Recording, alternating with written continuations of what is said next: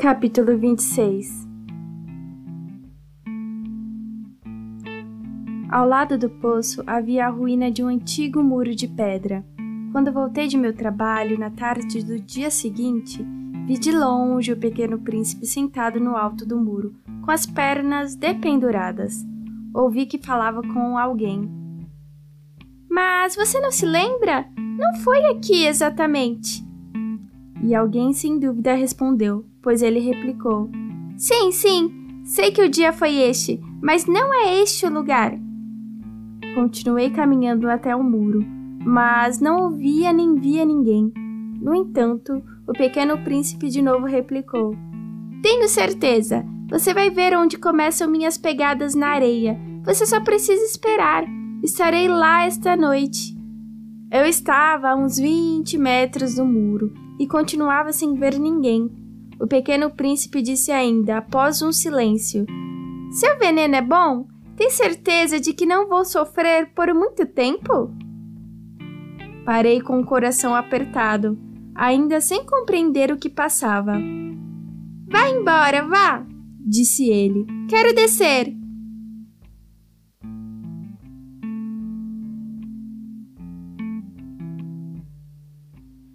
Baixei os olhos então para o pé do muro e dei um pulo.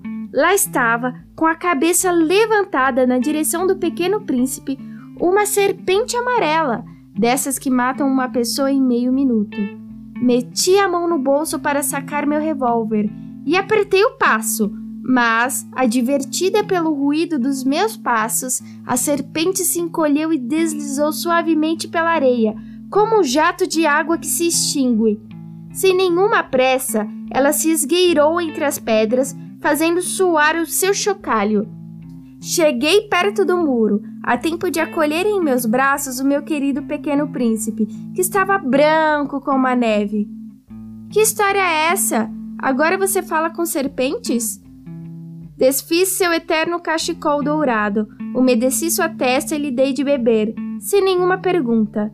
Ele me olhou profundamente, rodeando meu pescoço com seus bracinhos. Senti seu coração bater junto ao meu, como o de um passarinho que morre a tiros de espingarda. Ele me disse: Estou contente por você ter consertado o defeito de seu avião. Você vai poder voltar para casa. Como sabe disso? Eu vinha justamente lhe informar que, contra todas as expectativas, tinha conseguido terminar o meu trabalho. Ele não respondeu à minha pergunta, mas ajuntou. Eu também vou hoje para casa.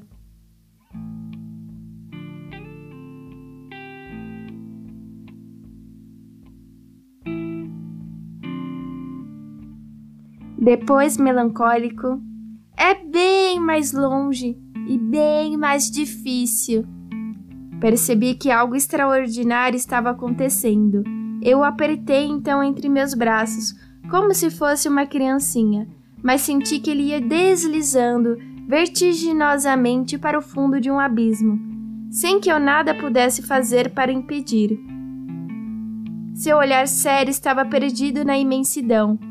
Tenho o carneirinho e a caixa para ele, e tenho também a focinheira. E sorriu melancólico. Esperei por um bom tempo. Senti que o corpo dele recuperava o calor, pouco a pouco. Você teve medo, rapazinho. Sem dúvida que tivera medo, mas sorriu com doçura. Esta noite vou ter mais medo ainda. Fiquei gelado, com o pressentimento de algo irreparável.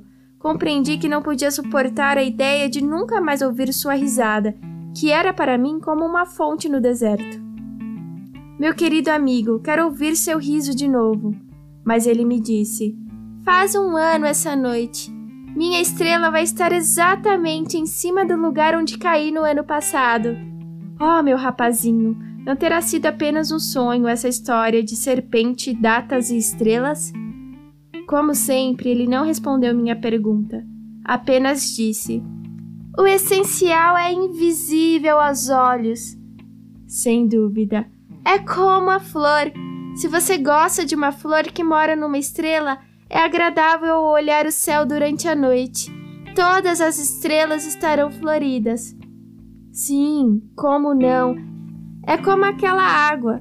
A água que você me deu para beber era como música, graças à roldona e à corda, lembra? Como era boa? Sim, eu me lembro. À noite você vai olhar as estrelas. Meu planeta é muito pequeno para que eu possa apontá-lo no céu, então é melhor assim. Minha estrela será para você, qualquer uma delas. Você vai gostar de olhar todas as estrelas. Todas elas serão suas amigas. Além disso, eu lhe darei um presente. Ele riu outra vez. Ah, meu rapazinho, meu querido, como gosto de ouvir o seu riso pois será precisamente este o meu presente. Será como a água. O que você quer dizer? As pessoas veem as estrelas cada qual do seu jeito. Para alguns, os viajantes, as estrelas são guias. Para outros, elas são apenas pequenas luzes. Para os cientistas, elas são desafios. Para o homem de negócios, elas são ouro. Mas todas essas estrelas estão caladas você, porém, vai ter estrelas como ninguém jamais teve. O que você quer dizer? À noite, quando olhar para o céu, ao saber que numa daquelas estrelas eu estarei e rindo, será para você como se todas as estrelas rissem.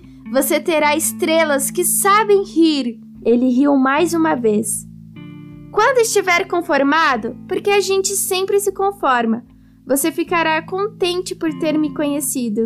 Você sempre será meu amigo e terá vontade de rir comigo. Em algum momento você vai abrir sua janela só por prazer e seus amigos ficarão surpresos ao verem você rindo, olhando para o céu. Você vai então explicar para eles: As estrelas me fazem rir. Eles vão achar que você enlouqueceu. Que bela peça eu lhe preguei! E riu de novo. Vai ser como se eu tivesse dado para você, em vez de estrelas, um monte de guizos que riem. Ele deixou que eu ouvisse de novo sua risada, mas logo ficou sério. Esta noite, você já sabe. Não venha, não o deixarei. Vai parecer que estou doente. Vai parecer que estou morrendo. É assim. Não vale a pena ver isso. Não o deixarei mas ele estava preocupado. Eu digo isto por causa da serpente. Não quero que ela lhe pique. As serpentes são traiçoeiras, podem picar por prazer. Já disse que não lhe deixarei. Mas uma coisa o tranquilizou. Bom, é verdade que elas não têm veneno para uma segunda picada. Naquela noite não vi quando ele partiu. Saiu em silêncio, e quando consegui alcançá-lo, caminhava a passos rápidos, decidido. Ele disse apenas: Ah, você está aqui. Ele tomou minha mão e se atormentou. Você agiu mal. Você vai ficar com pena. Vai parecer que eu estou morto e não será verdade. Fiquei em silêncio. Tente entender, é muito longe. Eu não posso carregar esse corpo, é muito pesado. Continuei calado. Será como uma velha casca que se abandona. Uma velha casca não é triste. Eu me calava. O pequeno príncipe perdeu um pouco de ânimo, mas ainda tentou num esforço. Será encantador, sabe? Eu também olharei as estrelas. Todas serão poços com roldonas enferrujadas. Todas as estrelas me darão de beber. Eu me calava. Será tão divertido! Você terá 500 milhões de chocalhos. Eu terei 500 milhões de fontes. Ele se calou também. Estava chorando. É aqui. Me deixe ir sozinho. E sentou-se, porque tinha medo, e disse ainda: Você sabe, minha flor, eu sou responsável por ela. Ela é tão frágil e tão inocente. Tem apenas quatro espinhos para protegê-la contra todo mundo.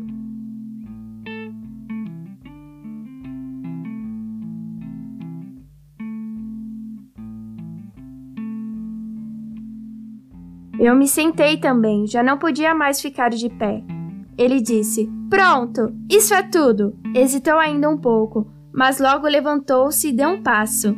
Não consegui me mover. Um raio amarelo cintilou em seu tornozelo. Ficou um instante imóvel, não chorou e caiu devagarinho, como uma árvore cai, e nem fez barulho por causa da areia.